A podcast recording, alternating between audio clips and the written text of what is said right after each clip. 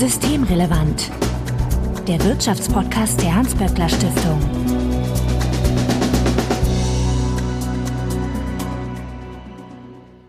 Heute ist Donnerstag, der 23. November 2023. Willkommen zur 169. Ausgabe von Systemrelevant. Bettina Kohlrausch, ich grüße dich. Guten Morgen. Guten Morgen, du bist Direktorin des WSI, dem Wirtschafts- und Sozialwissenschaftlichen Institut der Hans-Böckler-Stiftung und hast dich hier für uns um 8.30 Uhr. Ich glaube, das müssen wir lobend erwähnen. Ja, danke. Weil ich durchaus auch unter der Woche das schon eine Zeit ist, in der ich arbeite, aber dafür arbeite ich ungern abends lang. Ja, dann. da können wir gut. das ja öfter machen. Ich bin hier in der ähm, 30. Etage des Park Inns in Berlin. Ich muss gleich zu einer Sitzung und gucke äh, schon von einer sehr privilegierten Situation auf den Funkturm. Das ist schon ganz beeindruckend. Und aufs Rote Und Rathaus. auf den Berliner Arbeitskräftemangel, genau. mit dem wir uns gleich beschäftigen werden. Vorweg wie immer allerdings der Hinweis, dass wenn ihr uns erreichen möchtet, äh, könnt ihr uns antickern, beispielsweise auf X, dem ehemaligen Twitter, böckler-de oder auch per E-Mail an systemrelevant.böckler.de. Also Hinweise, Korrekturen, Anregungen und Unmut bitte einfach einsenden und wir freuen uns, wenn ihr uns in einem Podcatcher eurer Wahl abonniert. Wenn ich etwas knatsche beim Reden, dann tut mir das leid. Ich sitze hier auch in einem Hotel auf einem Stuhl, der nicht geräuscharm ist. Ich konnte es aber auch nicht beheben. Mein Name ist Marco Herak und wir wollen uns heute mit einer Tradition befassen, denn es ist das dritte Mal, dass wir uns, naja, also einmal haben wir uns auf dem WSI Herbstforum das unterhalten stimmt. und zweimal haben wir über das, äh, oder das jetzt stimmt, zum zweiten ja. Mal reden wir über das WSI Herbstforum. Bettina, das ist, glaube ich, für euch äh, am WSI die wichtigste Veranstaltung des Jahres, ne? Genau, das ist unsere große Jahrestagung, die wir wirklich, also wir haben jetzt morgen Auswertungsrunde vom letzten Herbstforum und auch schon Themenfindung fürs nächste. Also wir bereiten es im Prinzip ein Jahr lang vor und versuchen auch immer Themen zu finden, der wirklich auch die Breite unserer Forschung abgebildet werden kann, die aber natürlich auch eine Relevanz haben in den gegenwärtigen Debatten. Und das war dieses Jahr eben Fachkräftemangel, und wir hatten noch nie so früh so viele Anmeldungen. Es zeigt, dass das wirklich ein Thema ist, was ganz viele Leute bewegt. Misslich war dann natürlich der GDL-Streik, der uns da dann noch die, die Reihen etwas ausgedünnt hat. Aber so ist es halt, ne? Das hat man nicht im Griff und trotzdem waren erstaunlich viele da, was mich sehr gefreut hat. Im Spreespeicher waren wir. Also Fachkräftemangel, in der Folge dann Arbeitskräftemangel ist ja auch tatsächlich ein Thema, äh, mit dem wir uns jetzt irgendwie schon seit Jahren auch beschäftigen. Ne? Ja. Und bei dem ich aber auch das Gefühl habe, so richtig voran geht's aber auch nicht. Nein, äh, den Eindruck habe ich tatsächlich auch, wobei man sagen muss, dass wir jetzt so beim Thema Einwanderung, das war zum Beispiel auch so ein Punkt, dass es da tatsächlich durch die Veränderung der Gesetzeslage zu einer Verbesserung gekommen ist, die noch lang nicht ausreicht, aber wo schon also ein Ausdruck eines Perspektivenwechsels, wo sich, also es ist ja auch eines der wenigen Themen, wo sich die Ampel tatsächlich dann auch mal einig war. Da hat es sozusagen Perspektivenwechsel gegeben. Ansonsten gibt es jenseits der Tatsache, und das haben uns auch alle WissenschaftlerInnen, also wir hatten Katharina Spieß da, die ja das Bundesinstitut für Bevölkerungsentwicklung leitet. Wir hatten Enzo Weber mit einem großen Vortrag. Also beide haben große Eingangsvorträge gehalten, Enzo Weber vom IAB und das ist jetzt nichts, was sich irgendwelche Leute ausdenken. Also, dass das ein reales Problem ist, ist akzeptiert. Und was wir, weil es ja auch tatsächlich ein Thema ist, was viel diskutiert wird. Also der Titel des Herbstforums war ja Mangelmacht und Gegenmacht. Und die Frage war sozusagen, verändert sich jetzt auch was im Machtverhältnis zwischen Kapital und Arbeit oder etwas weniger zugespitzt zwischen ArbeitgeberInnen und Beschäftigten, wenn sich sozusagen auf dem Arbeitsmarkt ein Mangel von Fachkräften gibt und es die Verhandlungspositionen der Beschäftigten dann ja theoretisch stärken würde. Und das ist ja auch was anekdotisch einem immer wieder erzählt wird. Ja, dann kommen die jungen Leute irgendwie zu mir rein und stellen sich vor und fragen erstmal irgendwie, wie viele Tage kann ich Homeoffice machen und Vollzeit arbeite ich sowieso nicht. Und äh, das wird dann sozusagen ja immer als Indikator genommen, dass sich da sozusagen was verschiebt. Und das wollten wir uns auch mal angucken, ob das eigentlich tatsächlich so ist. Also es ging auch um die Frage, verschieben sich gerade zugunsten vielleicht auch von Gewerkschaften die Machtverhältnisse auf dem Arbeitsmarkt durch den Fachkräftemangel. Das war sozusagen die spezifische Perspektive, die wir da reingebracht haben.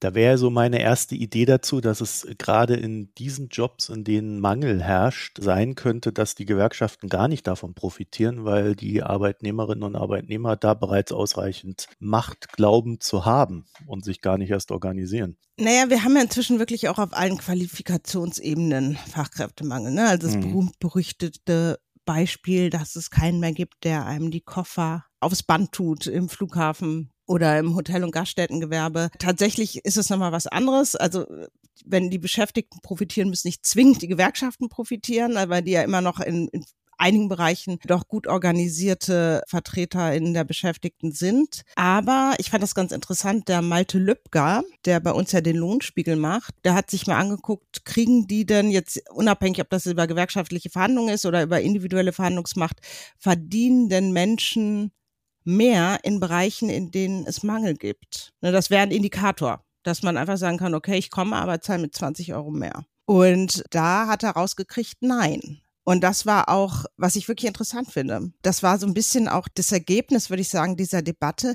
Na ja, das kann schon sein, aber wir brauchen eben auch Strukturen, zum Beispiel Tarifbindung, zum Beispiel betriebliche Mitbestimmung, die dafür sorgen, dass aus diesem Fachkräftemangel eben auch eine Gegenmacht wird. Das passiert ganz offensichtlich nicht von alleine. Ich will jetzt gar nicht abstreiten, dass es in bestimmten hochqualifizierten Segmenten so ist. Also zum Beispiel, wir hatten Rainer Zugehör da, der macht für Cardiac Personalpolitik und der hat erzählt, dass die auf einem sehr engen weil diese brauchen Leute, die gut coden können, auf einem sehr engen Arbeitsmarkt weltweit letztlich unterwegs ist.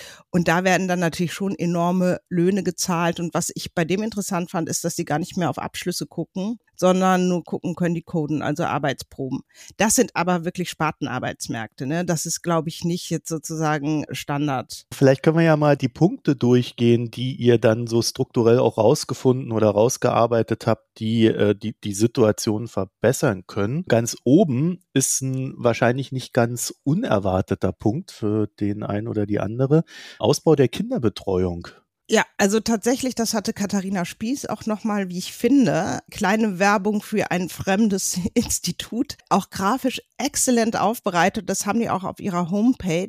Und die hat es nochmal gezeigt, also die hat die demografische Entwicklung nochmal gezeigt, wo es natürlich so ist, dass es schon stimmt, ne, dass die Babyboomer jetzt in Rente gehen und daraus eben eins der zentralen Probleme ist. Hat aber auch nochmal gezeigt, dass es eben so ist, dass gerade Frauen inzwischen, was die Erwerbs Quote angeht, ne, gar nicht so hinter den Männern liegen. Also so viele Frauen erwerbstätig sind wie Männer ungefähr, aber dass die eben viel, viel weniger Stunden arbeiten auch im internationalen Vergleich. Dann ist natürlich die Frage, was kann man tun, um deren Arbeitsvolumen zu erhöhen? Und da ist natürlich ein ganz zentraler Punkt Kinderbetreuung, weil die einfach in keinster Weise ausreichend ist. Ich habe mir das tatsächlich dann auch nochmal angeguckt, also wirklich in jeder Dimension. Sowieso natürlich Krippe, Kindergarten ist inzwischen noch am besten. Aber dann auch schon wieder ganz schlimm, wirklich im Ganztagsbereich in der Grundschule ist einfach sozusagen der Bedarf über dem, was angeboten wird.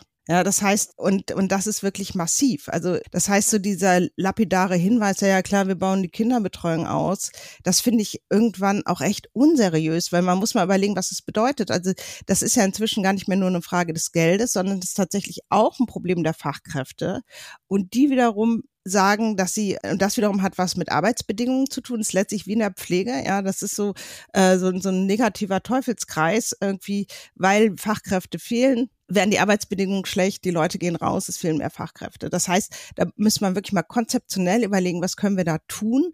Eine Sache ist, gute Arbeitsbedingungen zu schaffen. Das andere ist, wir haben ja 2,6 Millionen Menschen ohne berufsqualifizierenden Abschluss in Deutschland. Das ist Wahnsinn.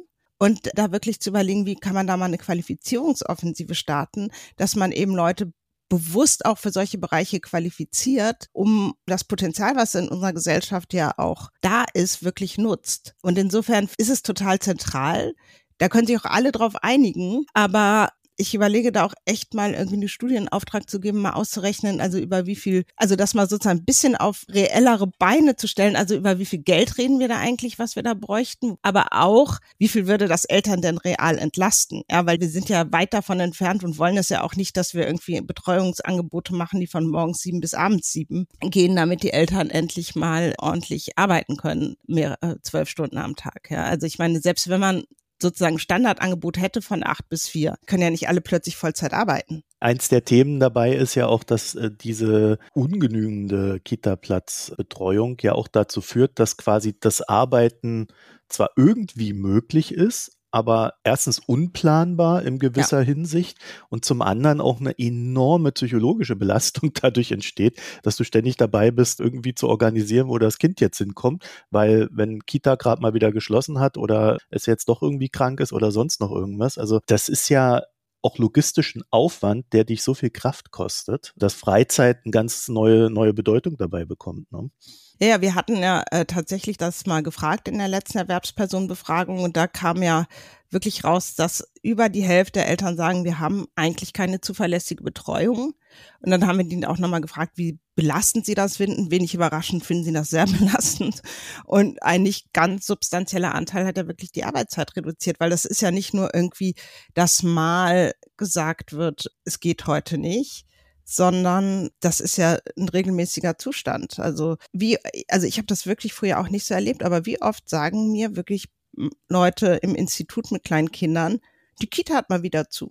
Also, ähm, und was sollen sie machen? Man kann so ein Kleinkind ja nicht irgendwie sich selbst überlassen. Was steckt denn in dem Begriff der Arbeitszeitpolitik? Wir hatten ja Sarah Weber, die hat dieses Buch geschrieben, Die Welt geht unter und ich muss trotzdem arbeiten, wo sie eigentlich ausgehend von dem Phänomen dieses Quiet Quitting, die einfach mal besprochen hat, wie ihre Generation arbeiten möchte. Aber eigentlich geht es ja generell darum, also wie wollen Menschen eigentlich arbeiten? Und dazu gehört einfach eine andere Arbeitszeitpolitik. Und auch wenn es erstmal widersprüchlich klingt, glaube ich, dass eine der Voraussetzungen dafür ist, dass Frauen mehr erwerbstätig sind. Also jetzt war ich selber schon wieder sprachlich so unpräzise. Also wir reden von Arbeit und meinen Erwerbsarbeit. Es gibt aber natürlich auch die unbezahlte Sorgearbeit. Und es ist ja nicht so, dass Frauen weniger arbeiten, sie arbeiten nur einfach weniger bezahlt. Männer arbeiten mehr bezahlt. Und wenn wir sozusagen die bezahlte Arbeit anders aufteilen wollen oder wollen, dass Frauen mehr leisten, dann müssen wir irgendwie darüber reden, wer die Sorgearbeit macht. Und es ist einfach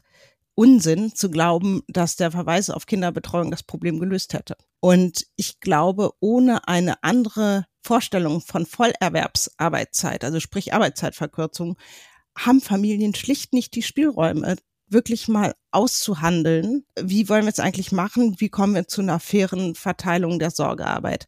Das ist aber die Voraussetzung A dafür, dass Frauen mehr arbeiten. Es nimmt aber natürlich auch Druck aus den Familien, die ja wirklich ziemlich belastet sind. Das sehen wir auch immer wieder in unseren Studien. Und gleichzeitig ist es aber auch natürlich, also wir reden ja über sowas wie Zeitsouveränität, also wirklich in den Betrieben zu gucken. Das finde ich übrigens auch in dem Buch von Sarah Weber ganz schön, wie sie so beschrieben hat, dass auch Berufe, bei denen man denkt, es geht eigentlich gar nicht, Bäcker zum Beispiel, ja. Und da, da ist so ein Beispiel, ein Bäcker, der halt gesagt hat, nee, also ich stehe so nicht mein Leben lang nachts um eins auf und arbeite dann, aber ich liebe es zu backen und hat dann einfach sozusagen sein Angebot reduziert. Und bestimmte Sachen gibt's dann halt erst ab zehn, ja, und nicht schon morgens und macht halt ein bisschen später auf und es funktioniert. Also das heißt, auch in den Betrieben nachzudenken, können wir vielleicht auch, wo mit Schichtsystem gearbeitet wird, alle zusammen mit einem anderen Arbeitszeitregime, mit weniger mehr schaffen in weniger Zeit, weil wir bestimmte unsinnige Sachen weglassen. Also einfach auch in den Betrieben Arbeitspolitik zu machen, die am Ende mehr Spielräume und mehr Lebensqualität für die Beschäftigten schafft.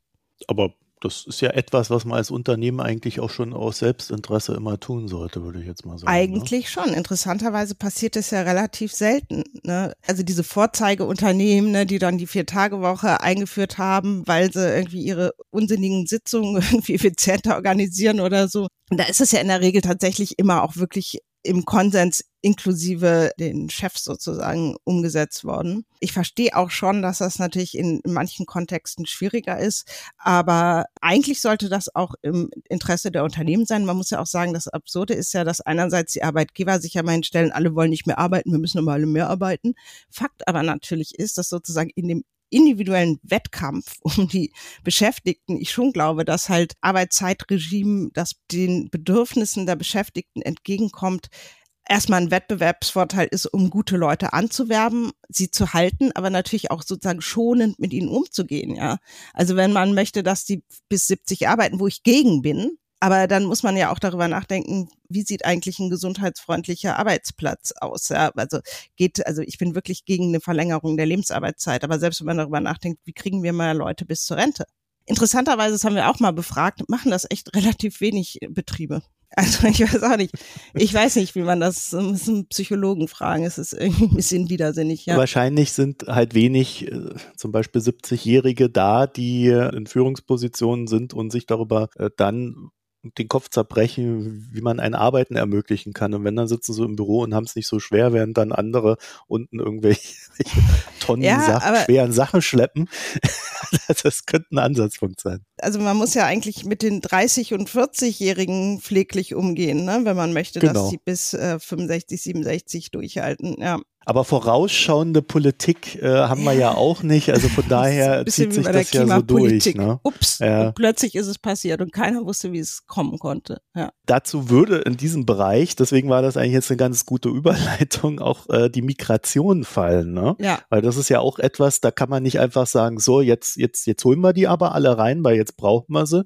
Äh, das sind ja auch Prozesse, die über mehrere Jahre mindestens anlaufen müssen. Genau, und es gab ja das Gesetz, hieß Fachkräfteeinwanderungsgesetz. Durch die Veränderung der Gesetzeslage gab es ja also A, diese Option des Spurwechsels und B, wirklich eine Veränderung der Anerkennung von Abschlüssen. Und da hat Frau Buschanska uns vom BIP, was ich auch echt interessant fand, einfach mal so einen Überblick gegeben. Und was ich vor allen Dingen mitgenommen habe, ist es immer noch wahnsinnig kompliziert. Ja, es gibt Berufe, wo es besonders schwierig ist, was natürlich auch Sinn macht in der Pflege und im medizinischen Bereich. Theoretisch kann natürlich jeder Arbeitgeber einstellen will er will, außer in, in solchen Berufen. Aber diese Anerkennung von Qualifikationen und Abschlüssen funktioniert immer noch nicht ausreichend gut. Es ist einfach schwierig und ich glaube, es ist ein bisschen auch so ein Kulturproblem in Deutschland. Also wir haben ja einen sehr beruflich orientierten und strukturierten Arbeitsmarkt. In Deutschland waren Berufszertifikate immer schon wichtiger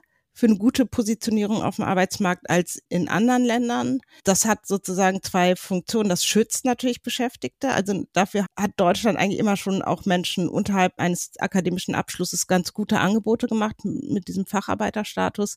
Wer die aber eben nicht hat, ist auch wirklich nochmal stärker ausgeschlossen vom Arbeitsmarkt.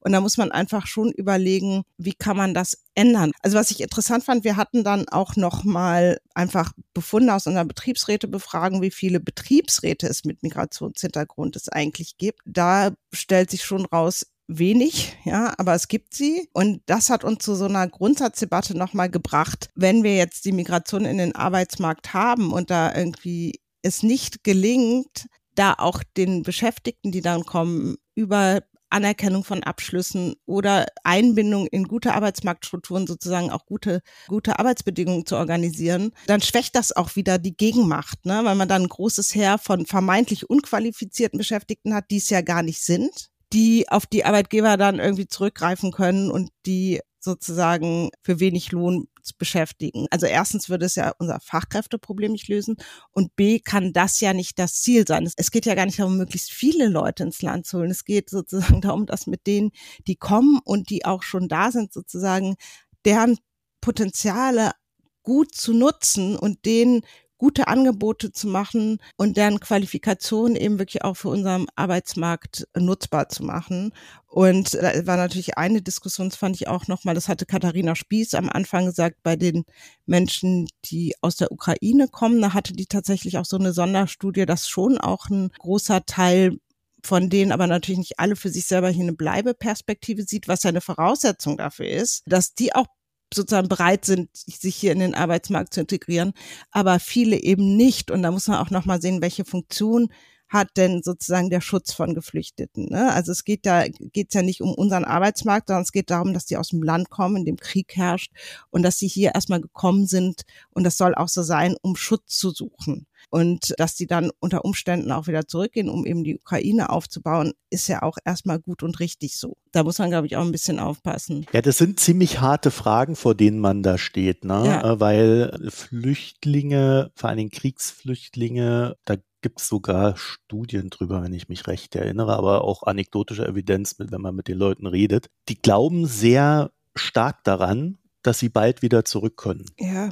Selbst dann, ja wenn es nicht unwahrscheinlich ja. ist. Und das ist natürlich, äh, wenn man das so auf der psychologischen Ebene betrachtet, halt eine Schwierigkeit, dann, wenn man in so einem Status ist, sich in gewissem Sinne zu integrieren. Und Migrationspolitik ist ja auch immer Integrationspolitik. Ne? Genau. Das dürfen wir da auch nicht vergessen. Und da muss man dann Wege finden, einmal diese Sachen zu überwinden. Also wenn man dann der Glaube, na, in einem Jahr gehe ich doch eh wieder weg, warum soll ich jetzt hier anfangen? Ne? Mit Deutsch lernen oder, oder in einen Job da reinzugehen und mich nach oben zu arbeiten, äh, ist ja bald vorbei. Aber das andere ist ja, wenn man ganz gezielt Fachkräfte reinholt aus anderen Ländern, auch da braucht man so eine Art Integrationsnetz, dass die Leute nicht nur reinholt, sondern auch auffängt und sie so ein bisschen durch die deutschen Institutionen führt und sie so ein bisschen ins Land reinbringt, weil sonst sind die schnell wieder weg, wie wir sehen. Ja. Also das sind, da gibt es ja viele Berichte drüber, dass Deutschland da sehr unfreundlich ist zu den Leuten. Das kommt halt noch hinzu. Also es ist nicht, wir sind wirklich nicht das einzige Land, das Fachkräfte sucht und es gibt Länder, die sind einfach attraktiver auch. Was ich auch interessant fand,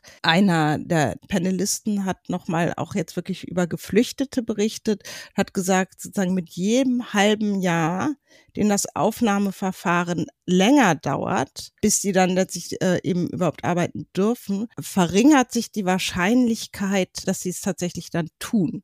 Und er hat gesagt, das ist sozusagen die psychologische Belastung, die sich auswirkt auf die Fähigkeit, sich dann am Ende auch auf den, in den Arbeitsmarkt zu integrieren. Also ich kann mir das auch konkret persönlich vorstellen, wenn man so ein extrem unangenehmes, langwieriges Prüfverfahren hat, ja, fühlt man sich natürlich auch nicht zwingend wirklich willkommen und dann zu sagen, so, upsi, toll, jetzt bist du irgendwie, äh, hast du deine Arbeitserlaubnis, jetzt integrier dich hier mal, nachdem einem sozusagen das Land erstmal über einen sehr langen Zeitraum signalisiert hat, naja, ob wir dich hier wirklich haben wollen und ob wir dir jetzt wirklich glauben, also das wollen wir erst nochmal sehen, das ist ja irgendwie auch logisch, ne? Das heißt, da irgendwie auch für die Betroffenen wirklich Verfahren zu finden, die nicht so psychologisch belastend sind, scheint auch wirklich relevant zu sein. Also da gibt es noch eine ganze Menge zu tun, auf jeden Fall. Und wir wissen das alle schon seit Jahren, ne? Ja. Das ja, ist jetzt nichts Neues. Ich finde es auch mal schwierig, auch jetzt, äh, wir hatten das ja eben am Beispiel der Geflüchteten aus der Ukraine, das jetzt wirklich nur unter diesem Fachkräfteaspekt zu reden, weil Menschen, die nach Deutschland flüchten, kommen erstmal hierhin, weil sie ein Recht auf Asyl haben und das nehmen sie in Anspruch. Das ist ja jetzt erstmal sozusagen Anliegen und ihr Hauptrecht. Und natürlich wäre es gut, wenn sie hier arbeiten können, auch für sie. Aber das geht jetzt erstmal darum, dass sie den Schutz kriegen, auf den sie ein Recht haben. Dann haben wir noch einen letzten großen Part gehabt, Bildung. Du hast ja vorhin schon mal 2,6 Millionen Menschen erwähnt, die keinen berufsqualifizierenden ja. Abschluss haben, was irre, irre viel oder? ist ist auch echt nochmal krass gestiegen. Also wir haben Deutschland ist immer so stolz auf sein Bildungssystem, auf sein Ausbildungssystem. Das waren immer so knapp 14 Prozent. Das ist schon nicht so wenig oder 13, aber es ist jetzt echt nochmal gestiegen. Ich nehme an, es hat auch was mit Corona zu tun. Aber ich würde sagen, da sind Potenziale. Und dann haben wir ja noch diesen zweiten Part Weiterbildung. Also das ist ja einmal die Ausbildung, die Grundlage quasi und dann äh, die dauerhafte Weiterbildung. Reden wir auch schon seit Ewigkeiten drüber. äh, das lebenslange Lernen äh, war, glaube ich, ja. sehr lange ein Schlag, Schlagwort dazu. Ja, also das war schon irgendwie, als ich, und das ist leider länger her, als ich manchmal selber glauben möchte, jung war, so in eurer Generation, also die Halbwertzeit des Wissens wird immer kürzer. Das war so der Standard, ja. Also das heißt, wir müssen ständig neu lernen und was wir mal gelernt haben, wird schnell an Bedeutung verlieren sozusagen, an Relevanz. Ja, es ist immer noch so.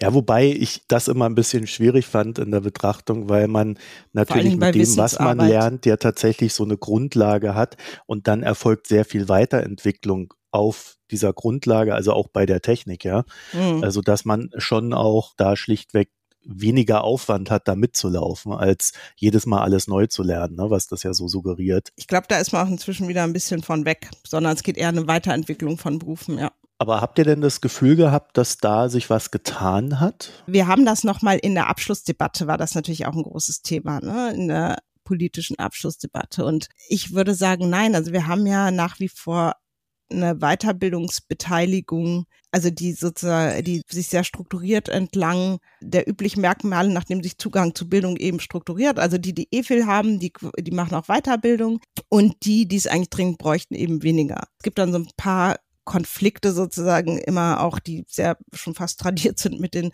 Arbeitgebern. Das eine ist natürlich die Frage, brauchen wir eine individuelle Bildungszeit? Da würde ich sagen, ja, brauchen wir.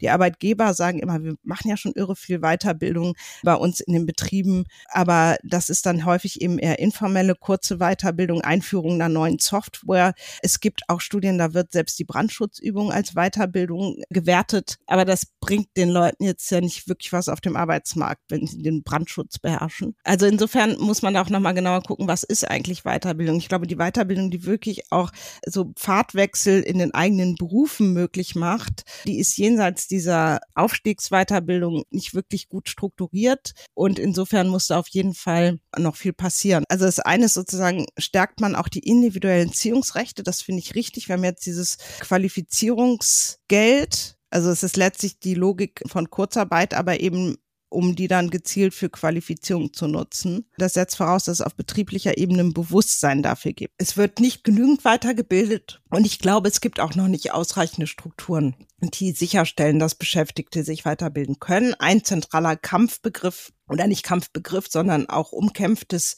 Instrument ist eben diese individuelle Bildungszeit und hier auch wirklich länger sein soll und Menschen die Möglichkeit geben soll, sich individuell weiter zu qualifizieren, wenn sie vielleicht auch merken, in diesem Betrieb wird das nicht mehr lang so weitergehen. Weil auch wenn es jetzt im Betrieb nicht so wahrgenommen wird, dass eigentlich hier kein Geschäftsmodell ist, was in der Zukunft trägt. Das ist natürlich in Zeiten der Transformation eine Situation, die immer wieder vorkommen kann.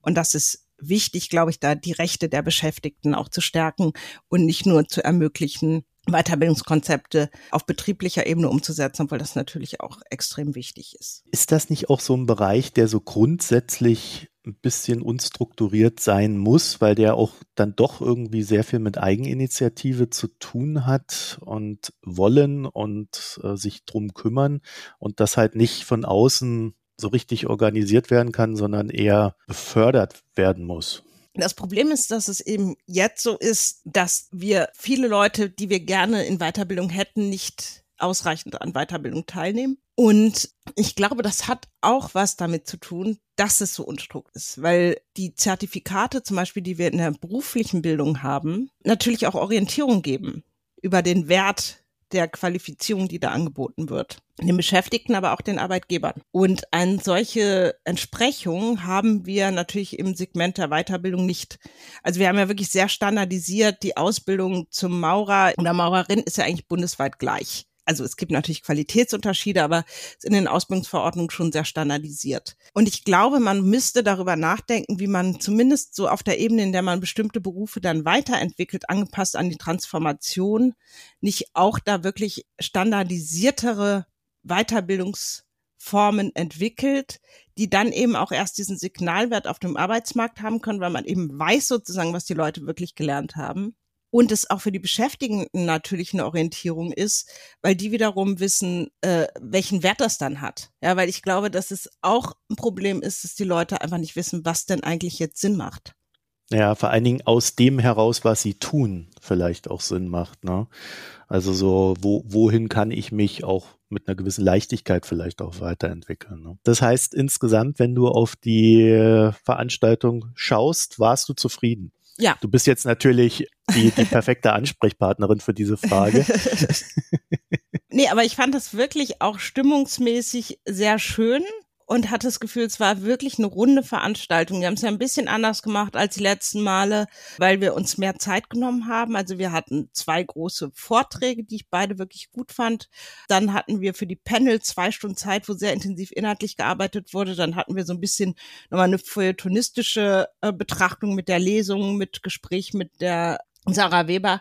Und dieser größere Schwerpunkt auch auf wirklich inhaltliche Arbeit, wo ja auch ganz viel Input wirklich von der Forschung in unserem Institut reingeflossen ist. Das fand ich sehr gut. Ganz am Anfang hatten wir diesen Input von, ähm, wie gesagt, von Professor Spieß und darauf gab es dann auch so einen kleinen Kommentar, also was bedeutet das jetzt im Hinblick auf Gegenmacht von Thorsten Schulten, Martin Behren zum Beispiel aus unserem Institut, so dass ich das Gefühl hatte, dass es uns diesmal wirklich gut gelungen ist, auch unsere Forschung sozusagen mit der anderen in, zu vernetzen und zueinander in Beziehung zu setzen. Und das hat mir gut gefallen. Und worum geht's nächstes Jahr? Weil wir am Ende des Tages das ja doch gemeinsam entscheiden und erst morgen uns treffen, ah, wissen wir es noch nicht, aber ehrlich gesagt, meine Präferenz wäre, ich kann es ja verraten, dann können wir gucken, ob es geklappt hat. Äh, wir denken tatsächlich sehr, sehr ernsthaft über Verteilungsfragen nach, weil ich glaube, das steht irgendwie auf der Agenda seit dem Bundesverfassungsgerichtsurteil noch mal mehr als als vorher. Wer jetzt unseren Podcast hier öfter hört und dir in den sozialen Medien folgt, den dürfte dieses Thema jetzt nicht so überraschen. Es ist mir dass, ein Anliegen, ja. Dass da deine Präferenz drauf liegt. Bettina Kohlrausch, ich danke dir für das Gespräch. Ich danke dir. Wenn ihr dazu noch ein paar Gedanken habt, dann freuen wir uns, wenn ihr uns auf X, dem ehemaligen Twitter, antickert, at böckler-de und ihr könnt uns natürlich auch eine E-Mail schreiben, systemrelevant.böckler.de, also Fragen, äh, Anregungen, Unmut oder auch Verbesserungsvorschläge, sendet sie uns. Ich war hier heute im Hotel und habe ein neues Audio-Interface ausprobiert. Das mag noch nicht hundertprozentig richtig eingestellt gewesen sein, aber falls da jemand äh, nicht so ganz glücklich mit war, daran könnte es gelegen haben, freue mich da auch gerne über einen Hinweis. Vielen Dank fürs Zuhören, euch eine schöne Zeit. Bis bald. Tschüss. Tschüss. Das war Systemrelevant, der Wirtschaftspodcast der Hans-Böckler Stiftung.